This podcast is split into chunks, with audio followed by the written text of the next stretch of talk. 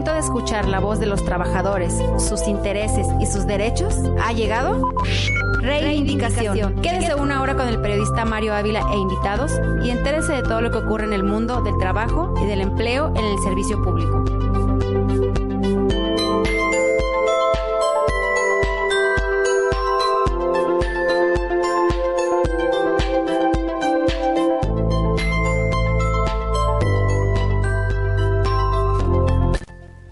Muy buenos días, gracias, muchas gracias por estar con nosotros en una emisión más de su programa Reivindicación. Los saludamos con muchísimo gusto en esta mañana, agitada mañana del lunes 29 de julio. Son las 10 de la mañana con 6 minutos, 7 minutos ya. La invitación es a que se quede de aquí hasta las 11 de la mañana donde le tendremos un análisis de lo que ocurrió particularmente aquí en Guadalajara. Le habíamos ofrecido hace una semana que Guadalajara se convertiría en la capital del sindicalismo por este, algunos días. No le mentimos, jueves, viernes, sábado. Hubo decisiones importantes que tienen que ver con el mundo sindical, con el mundo de los trabajadores y con impacto a las familias. Bueno, eh, gracias, agradecemos al ingeniero Felipe que se encuentra en los controles. Gracias a él sale la señal justamente a través de www.antenanoticias.com.mx y en breve estaremos también enlazándonos a través de Facebook Live en las páginas de la Federación Democrática de Trabajadores de Jalisco y la página de CIDEDIF. FEDEDJAL y CIDEDIF son los enlaces permanentes a través de los que usted vía Facebook puede ver la transmisión de este programa o si está trabajando y no tiene tiempo de escucharlo, usted sabe que a lo largo de cualquier día queda el podcast ahí grabado para que este pueda escuchar el programa eh, cualquier día que usted tenga tiempo. Yo, soy su servidor Mario Ávila, lo saludo con mucho gusto y presento a nuestros invitados del día. Eh, por supuesto, el invitado permanente, eh, el doctor Oscar Garibay, él es el secretario de organización de la Federación Democrática de Trabajadores de Jalisco. Doctor, buen día. Muy buenos días, Mario. Muy buenos días a todo tu auditorio, en especialmente a los trabajadores y servidores públicos del Estado de Jalisco. ¿No se le ven los efectos del ajetreo de miércoles, jueves, viernes, sábado? ¿Descansó bien el domingo? Muy bien, Mario, claro, hicimos eso, pero sobre todo muy contentos pues por todo el trabajo realizado por nuestra Federación Democrática del Estado de Jalisco que encabeza pues nuestra líder, la licenciada Martelia Naranjo Sánchez. Carlos Avilés Infejal, ya me lo aprendí, Carlitos. ¿Cómo estás? Muy buenos días, muy bien, muchas gracias, gracias por la invitación, gracias a todos tus radioescuchas y toda la gente que nos sigue también en redes, un saludo a todos ellos. A ti sí se te nota, ¿eh? Dime, igualmente.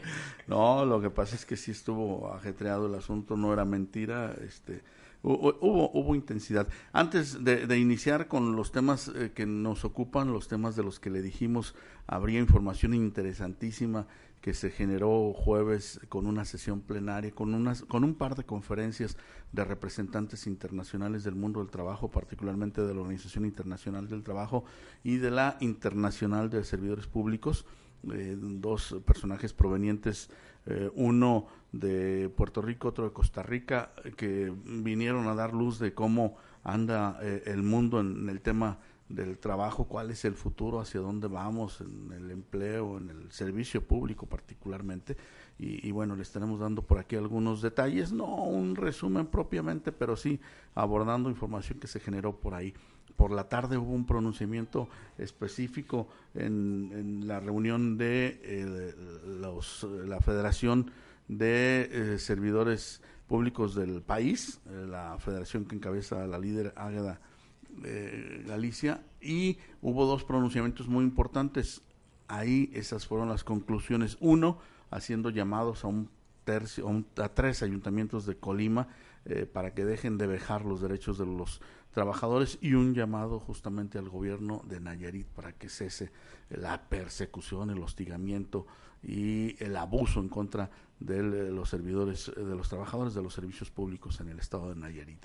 Eh, daremos detalles en breve. Antes vámonos con lo que ocurre en Guadalajara y lo que le impacta seguramente a usted como trabajador y le impactará a sus familias porque esta decisión estuvo tomada desde la semana pasada, pero el sábado entró en vigor eh, la nueva tarifa al transporte público. Hay que abordarlo porque el transporte público es uno de los motivos que causan mayormente la inflación en la economía de los trabajadores, en los hogares de los trabajadores. Eh, históricamente se aumenta de 7 a 9.50 pesos el precio del pasaje. Eh, un incremento, si lo ve uno así, solo, sin ningún otro contexto alrededor, sin, sin ninguna otra información, representa el 35% de incremento salarial, eh, perdón, de, incremento a la tarifa, perdón.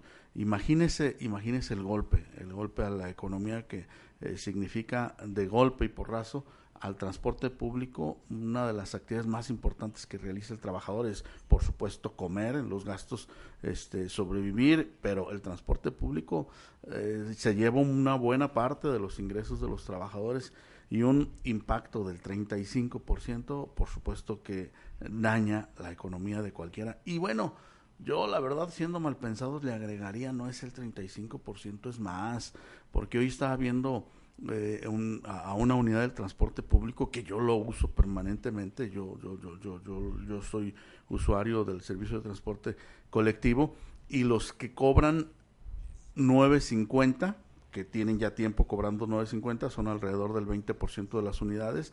A, partir de pasado mañana, del primero de agosto, será el 33% de los de las rutas las que ya estén eh, con esa nueva tarifa autorizada, pero bueno, trae una, una, alcancía para los que no paguen con tarjeta, que paguen en efectivo, una alcancía que trae una leyenda a un lado que dice no da, no se da cambio.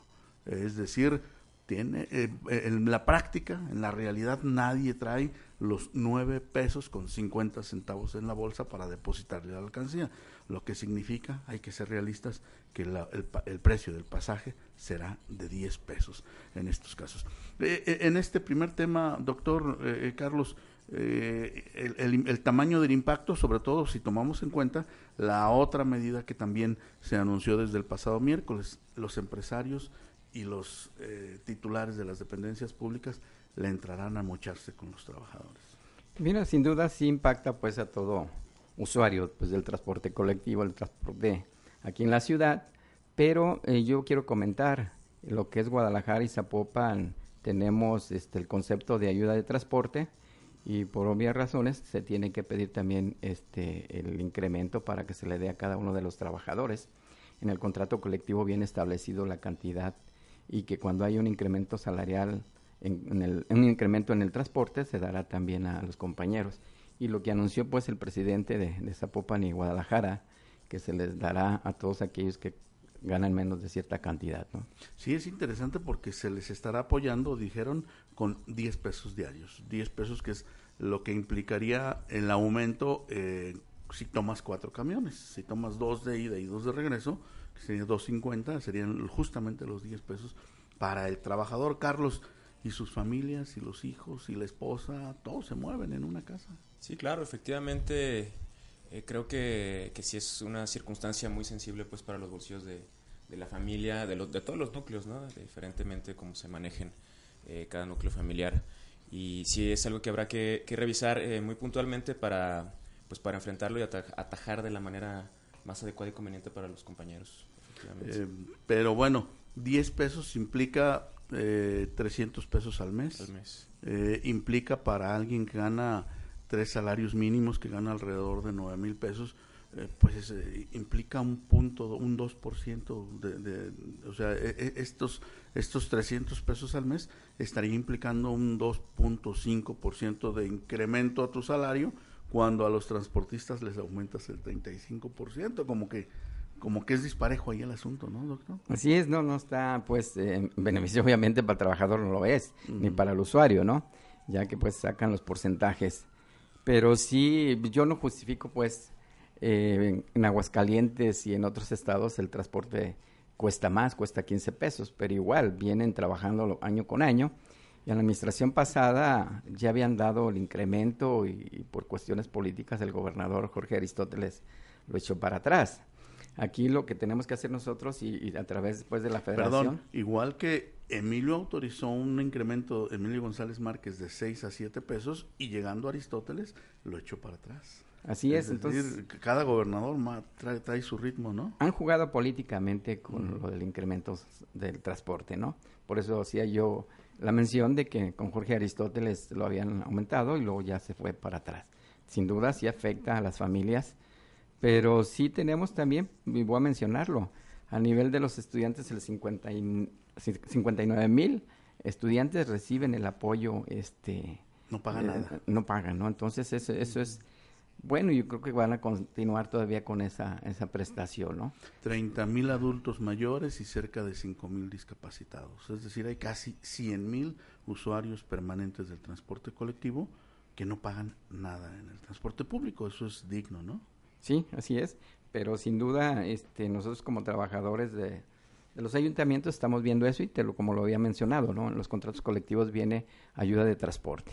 Hacemos nuestra primera pausa, si nos permite, son las 10 eh, de la mañana con 17 minutos, el primer receso y regresamos a reivindicación.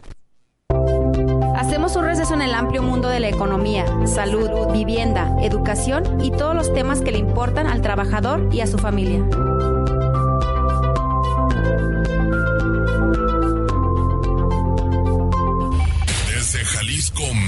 Para el auditorio del mundo. Antena Noticias. Antena Noticias. Nuestras coordenadas. Antenanoticias.com.mx. Estamos de 9 a 10 de la mañana de lunes a viernes. Cuarto de guerra con Alberto Osorio.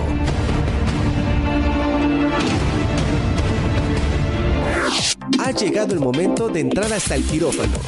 Hablemos de salud. Información oportuna, entrevistas con expertos y los mejores temas en materia de salud están aquí. Escúchanos todos los miércoles en punto de las 20 horas y hablemos de salud. Con el doctor Jonathan Zamora en Antena Noticias. El primer y único espacio donde podrás saber más de la farándula. El mundo de la fama la vida de tus artistas favoritos. Entrevistas, cápsulas, noticias, deportes, conciertos y eventos especiales. Escúchanos todos los miércoles de 5 a 6 de la tarde en exclusiva por Antena Espectáculos.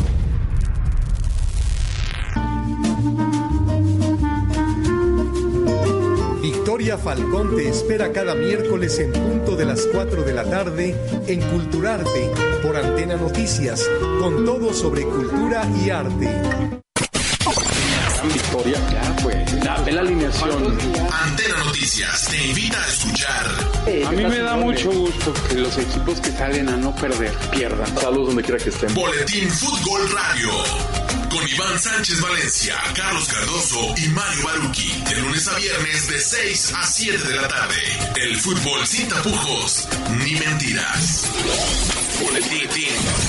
Fútbol.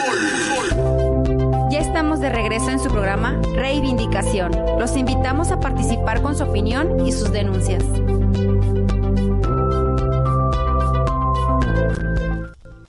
A su programa Reivindicación. Gracias por continuar con nosotros. Les recordamos eh, la comunicación que puede haber eh, justamente también de ida y vuelta, es decir, no solamente de aquí para allá, sino de allá para acá. Usted también puede hacer comentarios, puede darnos su opinión, puede enlazarse con nosotros por varias alternativas. La vía telefónica es el 3617-5668. Lo repito, 3617-5668.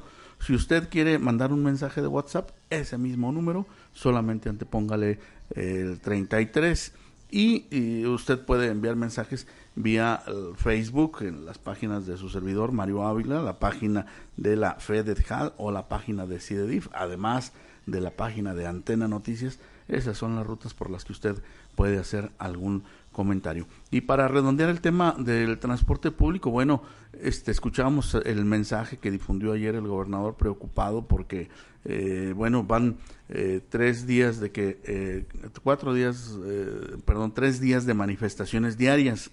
El, el, viernes salieron a la calle un grupo de estudiantes jóvenes, 50 estudiantes no más, que partieron de la calzada Independencia, caminaron por Avenida Juárez hasta el Parque de la Revolución, luego ahí se reforzaron, capuchas, se, taparon la cara, eh, regresaron a la estación universidad y ahí decidieron meterse a la estación, abrir las puertas, eh, burlar los trinquetes y dar el acceso gratuito a los usuarios del transporte público.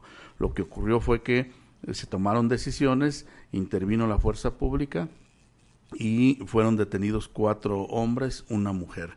Eh, el sábado se convoca a otra manifestación de inmediato, se vuelve a juntar un contingente ya mayor, eh, también en el Parque de, la Revolución a las 5 de la tarde, caminan hacia Palacio de Gobierno en donde hacen una manifestación pública. No los atiende nadie, no los recibe nadie, no pudieron entregar un documento en donde expresan sus quejas siquiera. Y esto fue el sábado. El domingo convocan a una nueva manifestación. Esta ya fue a las puertas de Casa Jalisco. Más de 300, cerca de 400 eh, personas se parapetaron afuera de Casa Jalisco para gritar consignas, para enseñar lonas, para eh, expresar su inconformidad por este incremento. De nueva cuenta quieren acercarse, entregar un documento y lo único que reciben es eh, el, silencio de los policías. Ellos no pueden recibir documentos ni hacer nada y ni había nadie que los pudiera atender. Vamos, no hay desahogo. Van tres días de manifestaciones y, bueno, esa es la parte social también que, que no queda satisfecha, doctor Carlos, como que el hecho de que no te den ni siquiera la oportunidad de quejarte, este, duele, ¿no? Así es, mira, las manifestaciones están permitidas y se hacen con respeto, debo decirlo, nosotros hemos realizado bastantes manifestaciones y, y, gracias a Dios pues han salido blancas las manifestaciones.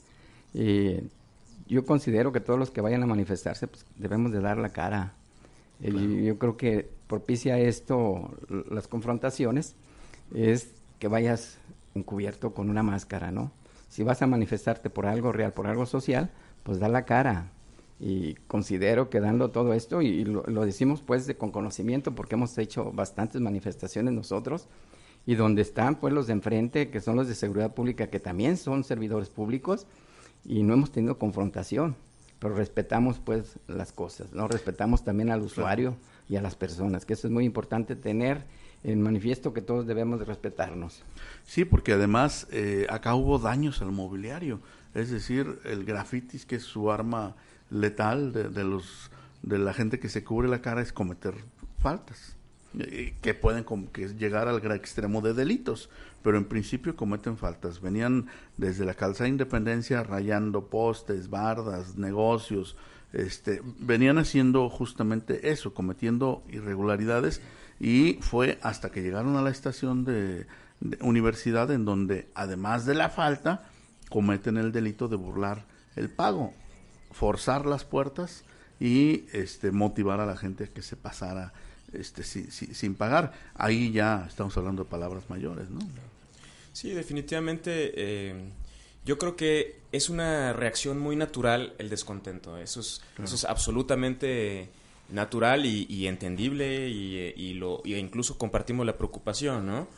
Eh, sin embargo, sí, yo creo que es muy delicado romper esa delgada y delicada barrera cuando empiezan a, a darse este tipo de circunstancias que, que, bueno, realmente nos atacan a todos porque finalmente es el patrimonio de nuestra ciudad, de nuestro estado, los sistemas de movilidad y la, y la ciudad. Ahora, eh, habrá, con esto no, no, no, no estoy justificando ninguna de las partes, sin embargo creo que sí habrá que tener una atención muy especial a esa manera de socializar y del desahogo de la gente, capitalizarlo en, en, algo que sea tangible, en circunstancias que no den nada más al choque y a vandalizar y a romper y destruir, creo yo que podemos encontrar un debate más inteligente de, de todas las partes. Claro, los tres partidos de oposición en Jalisco, eh, Morena, PAN y PRI, eh, han anunciado algunas estrategias para intentar revertir ese incremento a la tarifa. PAN y PRI van por la vía de los tribunales, van al amparo, van a, una resolución, a una queja ante el tribunal administrativo. Eh, Morena es el único que no se le ve claro eh, que pretende. Ellos fueron parte de los organizadores de la manifestación del sábado por la tarde ahí en la Plaza de Armas. Eh, era ahí se veían liderazgos de Morena. Bueno, yo creo que tienen que tener los partidos de oposición madurez justamente para encauzar eh, justamente estos pronunciamientos. Si pueden ser por la vía legal y pueden tener eh, mejores resultados, pues qué mejor que irse por los causas legales. De otra manera, si motivan a los muchachos eh, que son un cerillo y, que nada más requieren de, poquita pólvora para explotar, pues bueno, van va a ocurrir como ocurrió el viernes, en donde eh, cinco muchachos, uno de ellos particularmente terminó muy golpeado, este, y, y, al final, bueno, salieron a las 3 de la mañana después de pagar una multa de 200 pesos. 200 pesos. Pero bueno, vamos a ver la otra cara del transporte. ¿Cómo debería quedar el transporte público si se cumple eh, lo que nos están ofreciendo? Ese es el problema, este licenciado doctor, que nosotros somos eh, gente de edad ya adulta, mayor, y hemos visto pasar muchos, perdón, muchos incrementos a la tarifa. Pero en cada incremento nos dicen, después de este, ahora sí el transporte va a funcionar así. Y por supuesto siempre nos han incumplido. Creo que, este, ese es el grave problema, pero hoy hay ofrecimientos, pueden ser más serios, ¿no? Pues sí, la, la, propuesta pues de la administración del gobernador es de que sí ya estén las unidades en condiciones adecuadas y propias, ¿no? porque sí deja mucho que desear hasta ahorita de lo que estaban, estábamos recibiendo el servicio de transporte, ¿no? Sí tienen que estar en las condiciones de acuerdo al reglamento de, vialidad para que cumpla pues con el estándar y que el usuario vaya en, condiciones adecuadas. Y hay rutas que están sobresaturadas en cuestión de usuarios.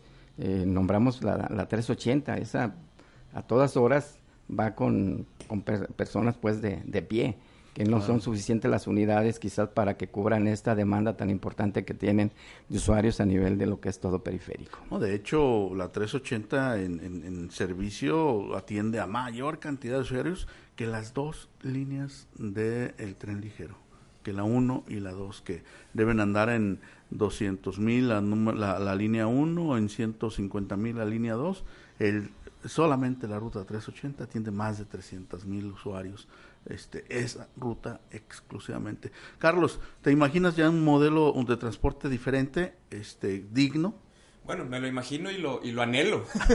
sí lo puedo imaginar. Yo creo que ese, ese como, como bien puntualizado, Mario, hace un momento usted, el problema eh, radica en la credibilidad, porque sí, como lo dijo perfectamente usted, por generaciones hemos visto esa promesa y no la hemos visto materializada, porque estoy seguro que si nos dijeran el aumento va a solucionar toda la, la serie de circunstancias de seguridad, de cobertura y bueno, y demás que no se vienen ahorita a la mente, eh, todos estaríamos de acuerdo, ¿no? Una, unos autobuses eficientes, limpios, que no estén sobresaturados y demás, estaríamos contentos todos de pagar eso y más.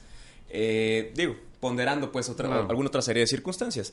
Eh, pero el gobernador ah, creo yo que lo, lo, puntualizó muy bien, muy bien anoche, lo estoy escuchando yo con atención y hablaba de, de esa situación, de replantear y revisar que las líneas lleguen, por ejemplo, a, los, a los lugares donde son necesarios y no cubren precisamente porque deja de ser negocio para, algunos empresarios. Entonces, ojalá, ojalá eh, que, que, bueno, que esta circunstancia sea, sea real y pronto estemos agradeciendo. Es decir, el aumento será en el transporte público, en el masivo, que es eh, las dos líneas del, del, tren ligero, la línea del macrobús y las rutas alimentadores que se llaman Citren. Todo ese sistema ya a partir del sábado están cobrando 9.50. En el transporte público colectivo, ahí el 30% a partir de primero de agosto ya eh, se han convertido, se han trasladado, han mudado al sistema de ruta empresa, es decir, en donde ya no hay un nombre camión que sea el dueño exclusivo de, su unidad, sino que todos los de una misma ruta se aglutinaron para conformar este, a, algunos grupos empresariales y prestar justamente ese servicio ruta empresa, una empresa por cada ruta. 30% del transporte colectivo ya está en esta modalidad, aparte, estará a partir del primero de agosto y estará cobrando los 9.50. Falta el otro 70%, pero yo mi duda, mi duda más grande es este si este modelo funciona o no funciona, si le reclamo o le aplaudo a Aristóteles Sandoval o a Enrique Alfaro, porque este modelo lo diseñó Jorge Aristóteles Sandoval. A Enrique Alfaro no ha dicho, este, yo, estas son, estas son mis aportaciones, no. Eh, eh, Jorge Aristóteles nos dejó 18 rutas troncales que son eh, que serían los pilares de la ruta empresa del sistema y diferentes rutas complementarias y, después inventó algo algo nuevo que eran las adicionales.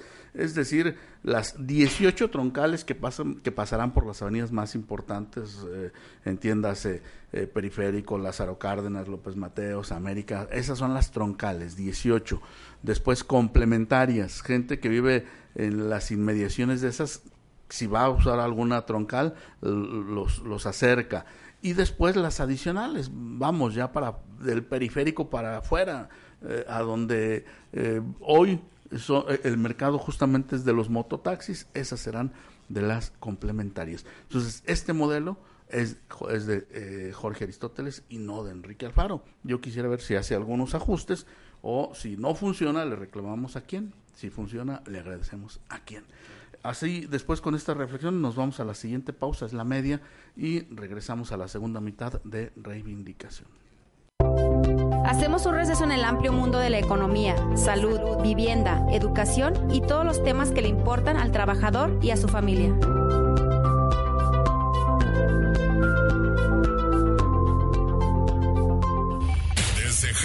México, para el auditorio del mundo. Antena Noticias. Antena Noticias. Nuestras coordenadas. Antenanoticias.com.mx. Estamos de 9 a 10 de la mañana de lunes a viernes. Cuarto de guerra con Alberto Osorio.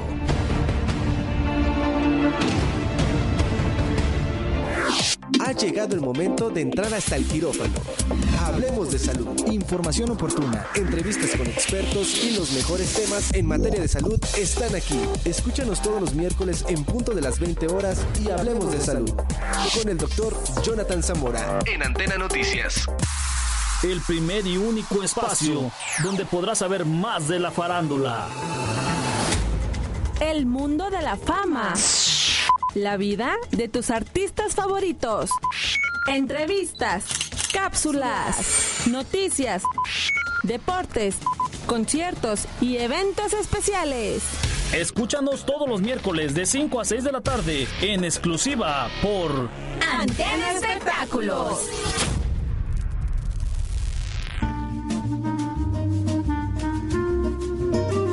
Victoria Falcón te espera cada miércoles en punto de las 4 de la tarde en Culturarte por Antena Noticias, con todo sobre cultura y arte.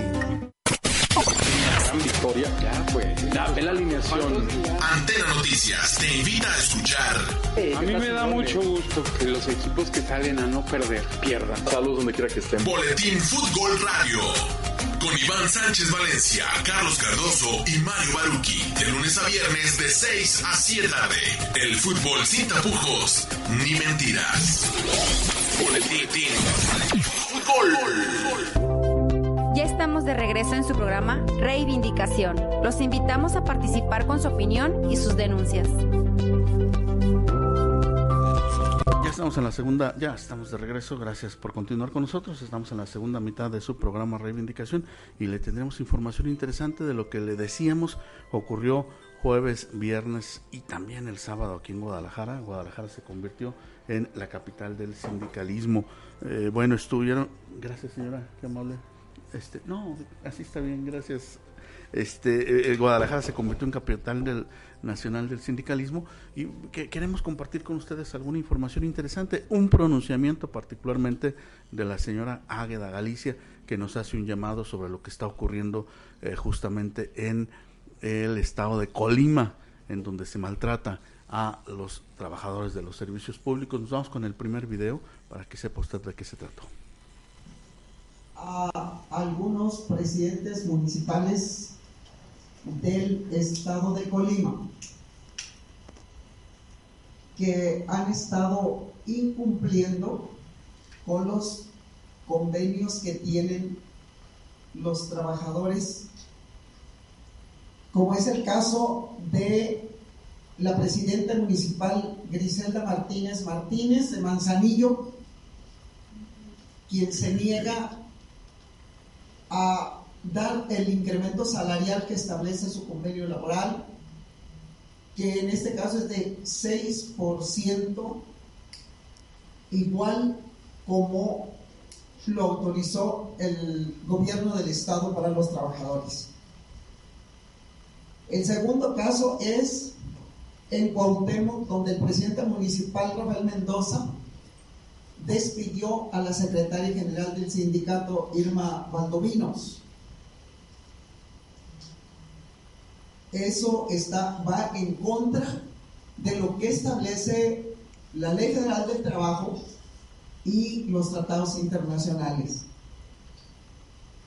El otro caso es de Tecomán, donde también existe una deuda, en donde ya eh, existe también un laudo que ganaron los trabajadores por una cantidad de alrededor de 54 millones de pesos y que no se ha cubierto y tampoco el incremento salarial que autorizó la Comisión para este año 2019.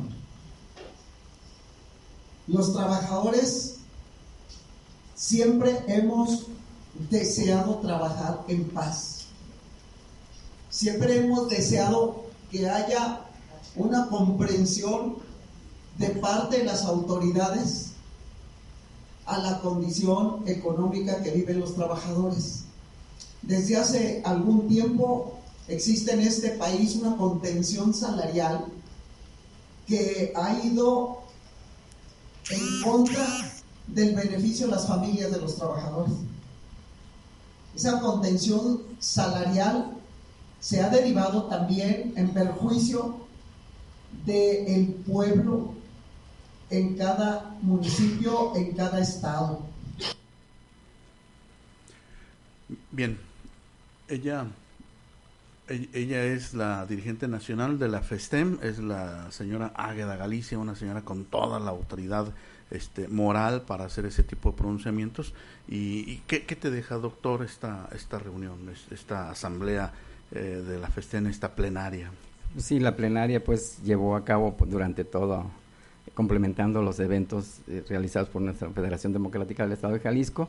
Sin duda, pues, de suma importancia haber tenido aquí en, en, Jalisco a 22 representantes de diferentes estados de la República, desde el norte hasta el sur de, la República Mexicana, y cada uno pues externando eh, lo que pasa en cada, en cada estado, en cada municipio con los servidores públicos y los trabajadores al servicio del Estado. Carlos, te vi por ahí muy emocionado en las, eh, por la mañana en la reunión eh, que tuvo lugar en el Centro de la Amistad Internacional, en donde hubo dos conferencias que no tienen desperdicio. Dos grandes personalidades, Oscar Valverde, representante de la Organización Internacional del Trabajo, y Oscar Rodríguez, representante de la Internacional de Servidores Públicos.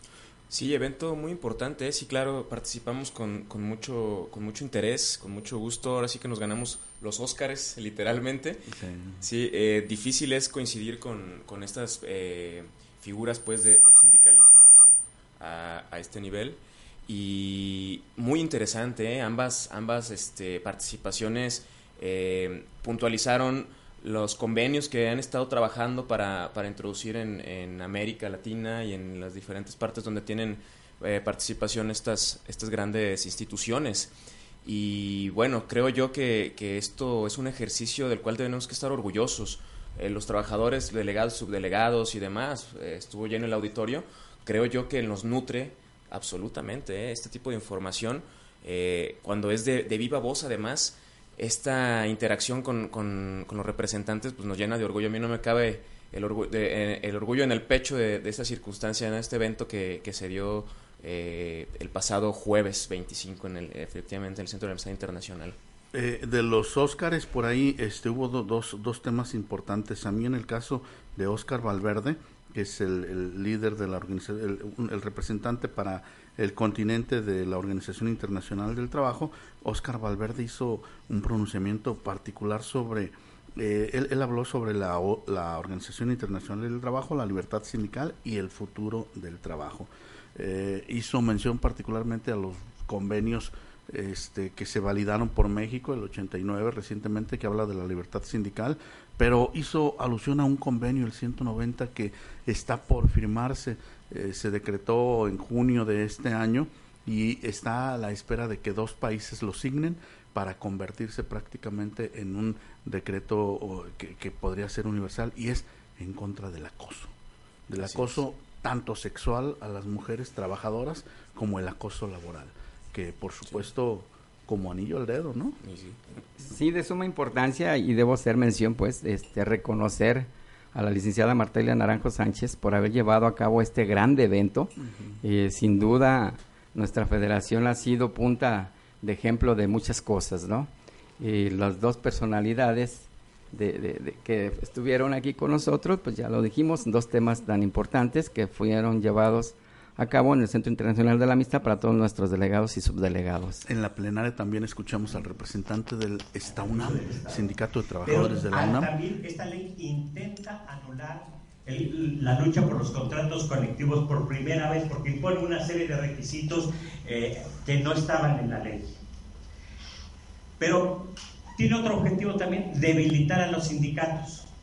¿Y cómo? Ahora presentan un artículo en el cual es optativo y que los trabajadores aporten cuotas al sindicato. Y vulneran con esto la libertad sindical, la democracia sindical y debilitan al sindicalismo. Pero importantísimo, un argumento importantísimo este que presentó el representante del sindicato de la UNAM, eh, de las de los detalles eh, raros, de los detalles perversos que hay dentro de esta nueva ley federal del trabajo. Es decir, le da la posibilidad a los trabajadores de, si quiero te pago cuotas, si no quiero, no. Sí, eso es bien importante mencionarlo, Mario, porque nosotros como federación hemos estado en contra de que nos den cuotas patronales.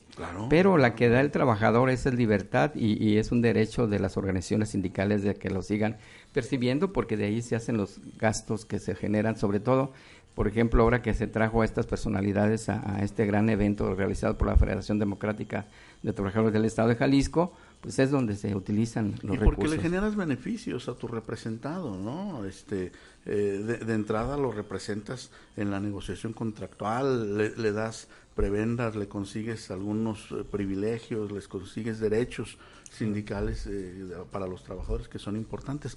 Pero bueno, veamos un tercer video que en este la señora Águeda Galicia habla de lo que está padeciendo en carne propia en el estado de Nayarit, que fue también uno de los grandes pronunciamientos y una de las grandes conclusiones de esta plenaria.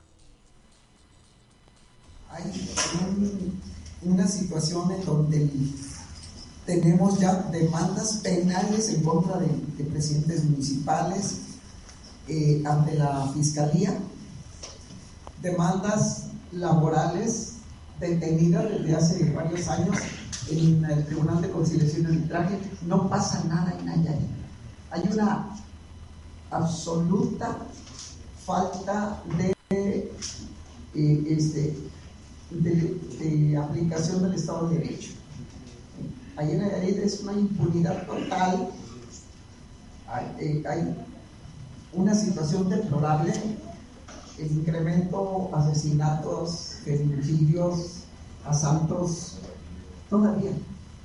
Y, lamentablemente existe un gobernador ahorita, el hijo del rico del pueblo, y, que lo tienen todo acaparado, toda la riqueza de Nayarit acaparada. Eh, no hay durante meses y meses agua potable en muchas colonias, pero el dueño de la Coca-Cola, que es el, gobernador y su, y su familia, eh, ahí no falta el agua.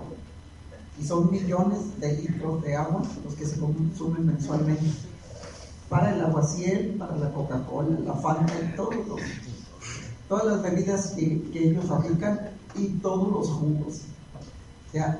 Este, entonces, hay una situación en donde el gobierno no cumple con lo que viene, está establecido en el convenio laboral. Ahorita está, están con que eh, quieren aplicar la ley ya a los trabajadores, tanto en los ayuntamientos como en el gobierno del Estado. Eh, ya hay amparos fue lo que dijo la señora Águeda Galicia sobre el estado de Nayarit. Bueno, nosotros prácticamente nos vamos a despedir eh, en vivo aquí desde la cabina porque les vamos a dejar en el último corte de su programa un documental que eh, queremos que usted aprecie y disfrute y valore. 20 años cumple el CIDEDIV. Y, y, bueno, se hizo un trabajo específico, un documental que se lo estaremos transmitiendo en el último bloque de este programa. Gracias, doctor, por haber estado con nosotros. Gracias, Mario. Muy amable. Gracias, Eh, gracias. quédese, quédese 15 minutos más y disfrute este documental de los 20 años del CIDEDIF.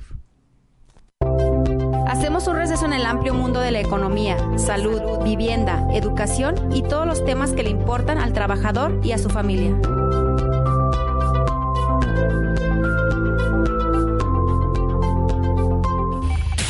Jalisco, México, para el auditorio del mundo. Antena Noticias. Antena Noticias. Nuestras coordenadas, antenanoticias.com.mx. Estamos de 9 a 10 de la mañana de lunes a viernes. Cuarto de guerra con Alberto Osorio.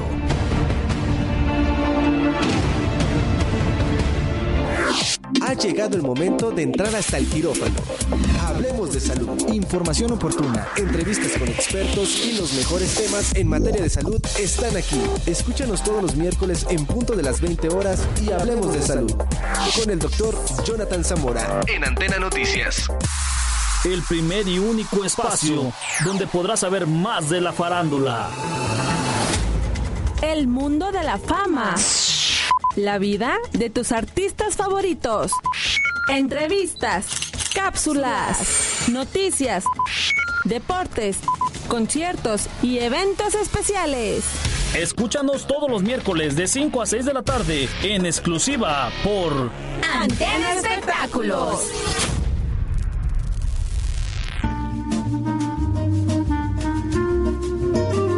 Victoria Falcón te espera cada miércoles en punto de las 4 de la tarde en Culturarte por Antena Noticias, con todo sobre cultura y arte. Victoria, ya pues, dame la alineación.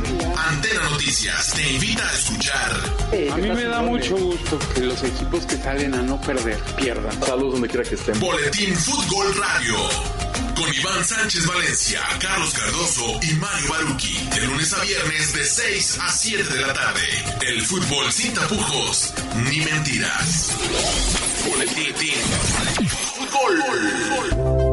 Ya estamos de regreso en su programa Reivindicación. Los invitamos a participar con su opinión y sus denuncias.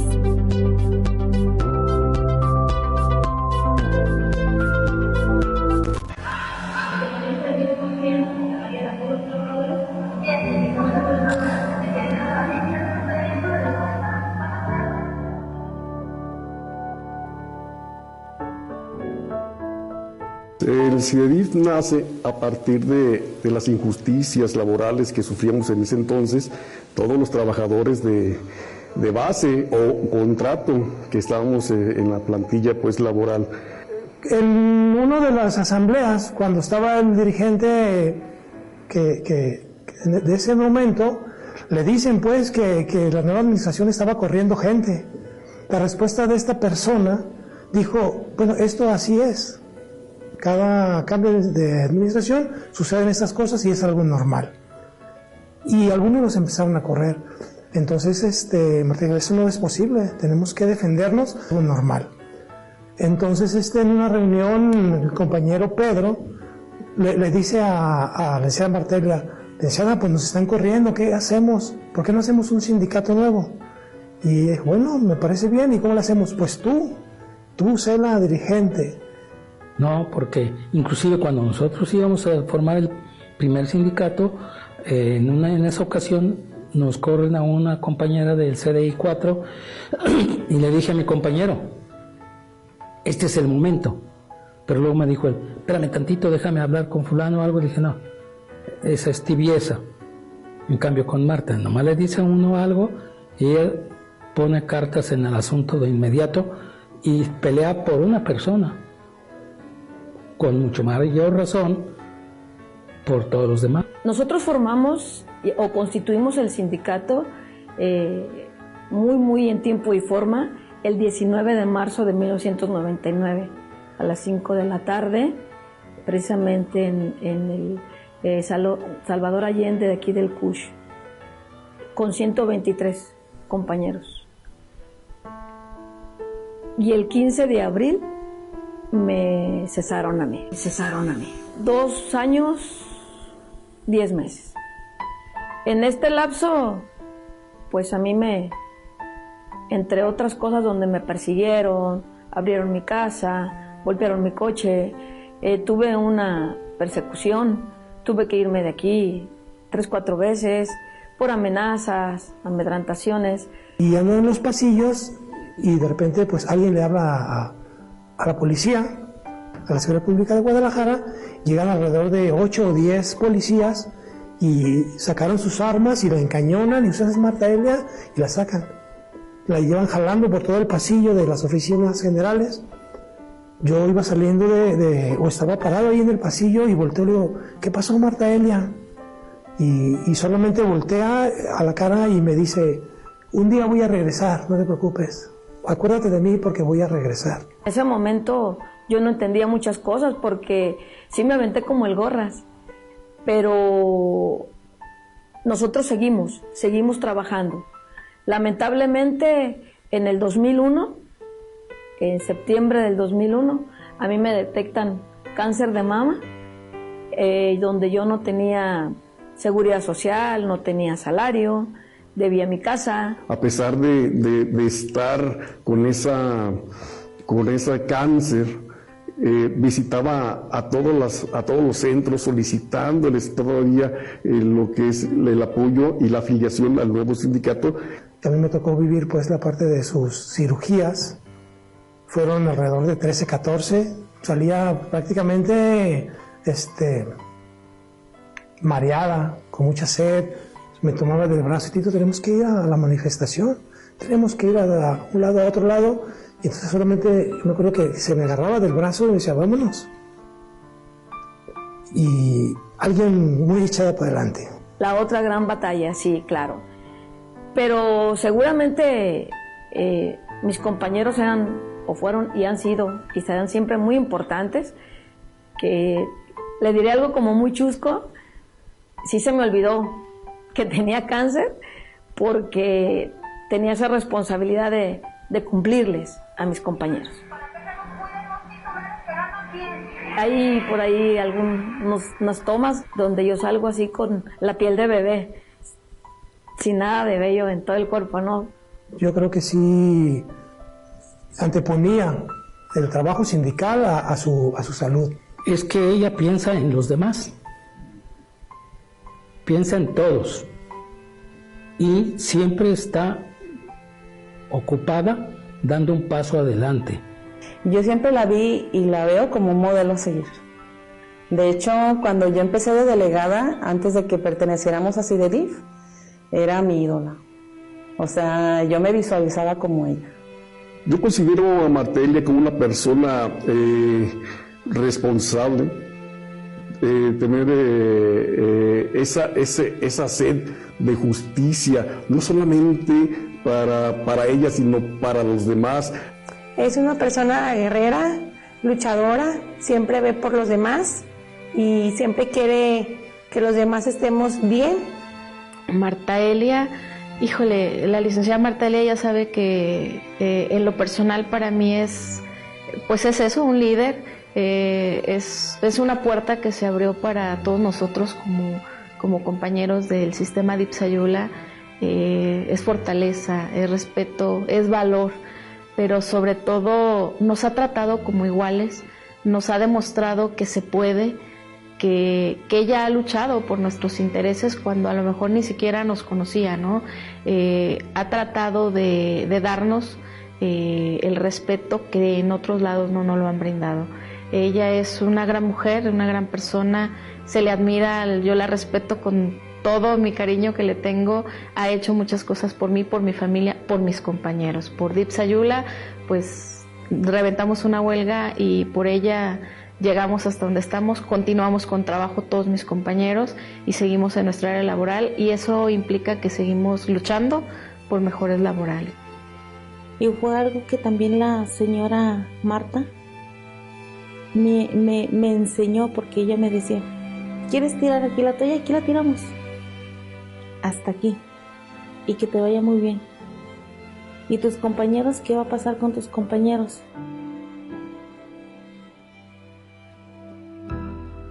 Bueno, pues son varias, ¿no? Como por ejemplo en las huelgas de Sayula, Ciudad Guzmán, eh, que pasamos tormentas, eh, durmiendo a, la intemperie. En el 2006 se estalla una huelga en DIP Jalisco y ella me dio todo, todo su apoyo, nos dio el apoyo a DIP Jalisco. Fueron 10 días de vivir en la calle, sin ningún apoyo, abandonados totalmente pero ella siempre nos, nos tendió la mano. Fue cuando nos encontrábamos en huelga, fue cuando nos mandaron citar en una ocasión y solamente le permitieron entrar a, la licenciada Marta para platicar y fue un hostigamiento, fue un hostigamiento muy, muy, muy horrible. Debía de pasar ella sola y, y adentro se encontraban un diputado, el presidente y una situación muy difícil. Yo creo que personalmente te puedo hablar de, muchas vivencias que me tocó acompañar a los compañeros, eh, que yo viví personalmente, hambre, frío, estrés, miedo en algún momento porque había amenazas, porque iban y nos amedrentaban, porque nos aventaban eh, piedras, botellas a los campamentos desde pequeña vivir experiencias em, con mi mamá. Una vez en el centro con francotiradores pequeños, todos corriendo y los francotiradores apuntando en la cabeza a Marta Elia, tratando de taparla para que no le hirieran y todos acostados en el piso. Fue una cosa muy temerosa de que qué va a pasar y con miedo.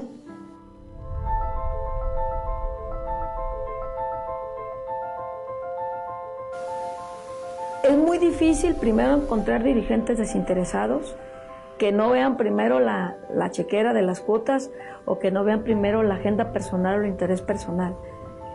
Esta es una profesión o una actividad de la que hemos hecho una profesión. No hay margen de error aquí. Un error implica afectar, en mi caso, si hablamos nada más de CIDEDIF, 3.000 familias. Si habláramos de la federación, pues más de 10.000 familias. Yo veo todo muy claro, muy transparente y ella siempre, siempre nos ha, eh, nos ha encomendado, tenemos un cargo y debemos de, de, este, de conducirnos eh, con la mayor transparencia. Entonces, los 20 años de CIDEDIP es una lucha, pero también es valor, es constancia y es responsabilidad de parte de los que dirigen CIDEDIP. Para mí, eh, hay una fórmula que me da el éxito y que yo creo que nos daría el éxito a cualquiera, que se llama disciplina y perseverancia.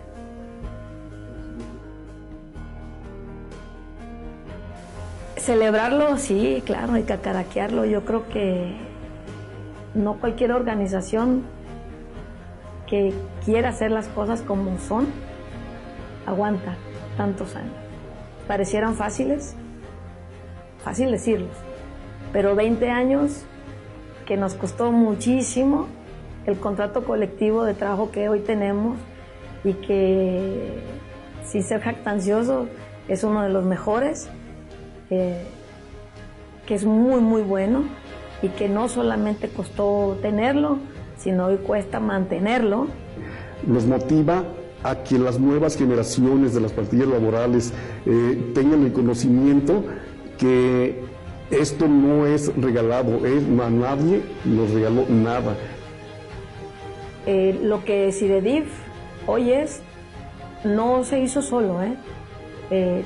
tuvo que aprender muchas cosas y, de gente muy, muy, muy este, eh, representativa, como es la señora Águeda, que yo creo que es la máster de todos nosotros y que le debemos un gran respeto, al menos de mi parte le tengo mucha admiración, le tengo mucho cariño, la, respeto y la admiro mucho.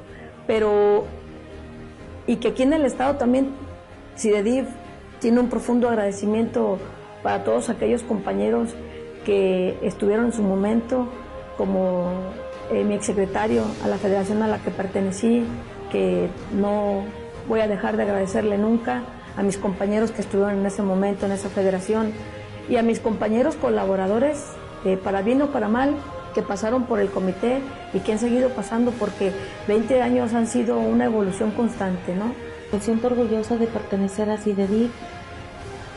Es algo que viví, estoy viviendo y espero seguir viviendo. Es una gran motivación, sobre todo por el poder de unificación, porque hay una unidad al 100% y una solidaridad.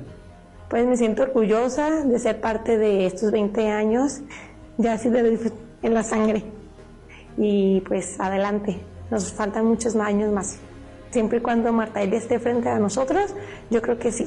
Eh, es una familia que, ha abierto los, los brazos a, a, toda la gente que ha necesitado, trabajadores que hemos necesitado de, de ese apoyo, de, de saber que administración con administración viene una situación crítica, que los directivos de repente nos cierran puertas y que con CIDEDIP podemos abrirla. Entonces hay un, hay un gran camino todavía que seguir, así como hay una gran historia que ya lleva CIDEDIP, pero seguimos avanzando y sigue habiendo más historias de CIDEDIP y seguirá habiendo.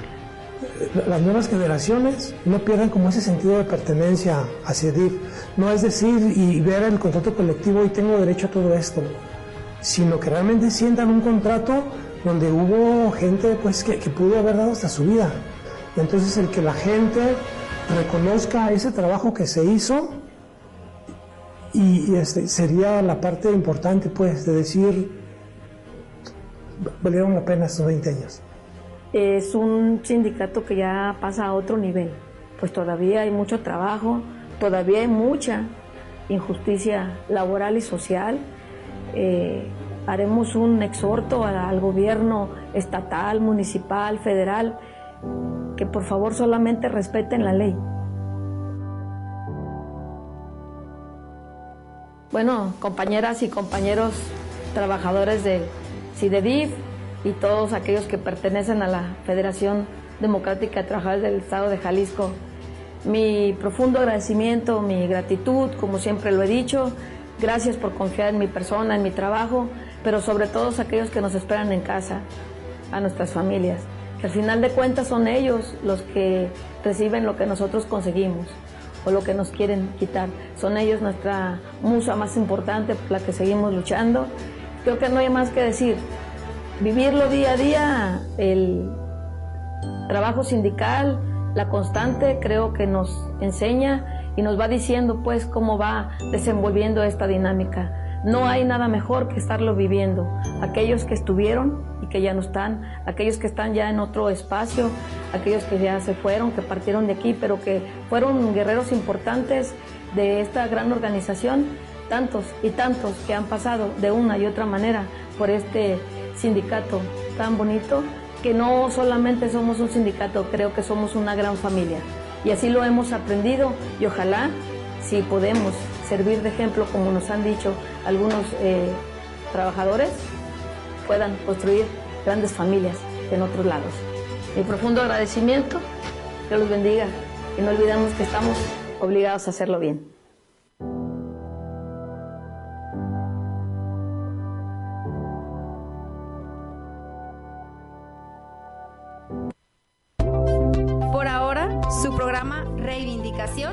Llegado a su fin. Los esperamos la próxima semana en este mismo espacio, en donde habrá temas, entrevistas e investigaciones que seguramente serán de su interés.